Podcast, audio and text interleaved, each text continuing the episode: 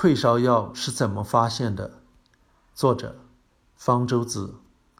我曾经和一位名老中医的儿子在电视上就如何验证药物的疗效做过辩论。据他说，他家祖传的绝招是治疗不明高热。有不明高热的病人送到我家来，包你第二天就退烧。中医并不知道发烧的真正原因，对他们来说，发烧都属于不明高热。事实上，发烧本身不是病，而是生病的症状。发烧都是有原因的，最常见的原因是病菌、病毒感染。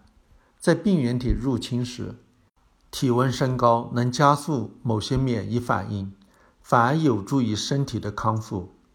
所以，应该是找出发烧的病因，消除病源，而不是简单的强行退烧。很多感染，特别是病毒感染，都能靠人体自身的免疫力抵抗过去。发烧一两天，免疫系统把病毒杀得差不多了，体温也就降下来了。此前如果碰巧服用了某种药物，当然就觉得其退烧效果非常灵。当然。如果体温过高，对身体也是有害的。高烧，比如肛门温度高于四十一摄氏度，就很危险，必须立即采取手段让体温下降。但人们总是觉得一旦发烧就不得了，即使还没到高烧的地步，也总想马上把烧退下来。古人对发烧更是如临大敌，毕竟他们已见过太多的病人是在发烧中去世的，不知道是病菌。病毒杀人，而以为是不明高热杀人，所以大概自有文明以来，人类寻找退烧药的努力就开始了。以前只能从植物里找，找来找去，发现吃柳树皮退烧最有效，吃了以后往往烧很快就退了，真是立竿见影，用不着等第二天。这是西方人发现的，公元前五世纪。古希腊医生希波克拉底记载，从柳树皮提取的苦味粉末可用来镇痛退烧。此后，柳树提取物一直被收入西方药典。到了19世纪，随着有机化学的建立，科学家们试图从植物药物中纯化出有效成分。1827年，柳树皮中的活性成分水杨苷被分离纯化了出来。十年后，意大利化学家发现，水杨苷水解氧化变成水杨酸，药效要比水杨苷强很多。一八五九年，德国化学家发明合成水杨酸的廉价方法，此后水杨酸开始被广泛使用。但水杨酸是一种中强酸，会使口腔感到灼痛，而且口服水杨酸会导致胃痛。当时也以为。这是由于其酸性引起的，因此就想到要如何避免水杨酸的酸性。为此，德国拜耳公司的研究人员通过酯化反应，把水杨酸变成乙酰水杨酸。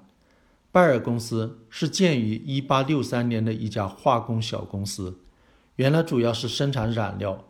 在19世纪80年代后期，染料业开始衰落，拜耳公司转而研究化学制药。他将乙酰水杨酸命名为阿司匹林，于1899年上市。虽然阿司匹林仍然有导致胃痛的副作用，但是退烧、镇痛、消炎的效果非常好，很快风靡全世界，成了最著名的化学药物。拜耳公司因此成功转型，演变到现在，竟成了德国第一大、世界第三大制药公司。阿司匹林在体内是怎么起作用的呢？这个问题一直到了上世纪七十年代才有了比较明确的答案。原来，病原体进入体内后，遇到血液中的巨噬细胞，一种白细胞，会刺激它释放白细胞介素之类的细胞因子，这些细胞因子又进而引发一系列反应，其中一个反应是环氧合酶，简称 COX。催化细胞膜中的花生四烯酸生成各种前列腺素，其中一种是前列腺素一二，它能影响大脑中体温调控中心，把正常体温的设定值给调高了。这样我们就发烧了。其他前列腺素能传递疼痛和引起炎症，阿司匹林能抑制环氧合酶的活性，阻止前列腺素的生成，相应的就起到了退烧、镇痛和消炎的作用了。领导这项研究的英国人约翰·维恩，在一九八二年获得诺贝尔奖。后来发现环氧合酶至少有两种，分别称为。COX 一和 COX 二，COX 一平时在各种细胞中就很活跃，它催化合成的是好前列腺素，促进胃黏膜保护层的形成。阿司匹林阻止了这些好前列腺素的合成，破坏了胃黏膜保护层，导致胃出血，所以才会造成胃痛。这样，阿司匹林副作用的真实原因也找到了。只有 COX 二才在病原的刺激下合成那些与发烧、疼痛和发炎有关的坏前列腺素。于是人们就想，如果能找到一种药物，它只抑制 COX 二的活性，但不影响 COX 一的活性，这样不就是一种不会有胃痛副作用的理想的退烧、镇痛、消炎药吗？其实这种药物早就有了。那就是在1953年上市的对乙酰氨基酚，它只抑制 COX2 的活性，而不影响 COX1 的活性，所以没有胃痛的副作用。由于有这个优势，它逐渐取代了阿司匹林，成为最常用的解热镇痛药。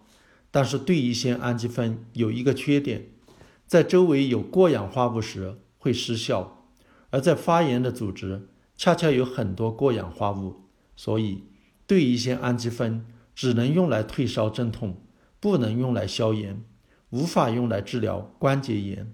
在一九六九年面世的另一种著名镇痛解热药布洛芬，和阿司匹林一样可以消炎，也同时抑制 COX 一和 COX 二，只不过它抑制 COX 二的能力比抑制 COX 一强得多。所以在小剂量时没有腹痛副作用，但剂量大了就不行了。所以人们还是希望能找到只对 COX 二起作用的药物，也陆续找到了一些，但是它们没有胃痛的副作用，却可能有别的副作用，甚至是更严重的副作用。例如，由于会增加心脏病发作的风险而退市的罗非西布。以及由于有肝毒性，最近在国内引起风波的尼美舒利，就都是如此。要找到一种有效而副作用小的完美药物，是一项艰难的使命。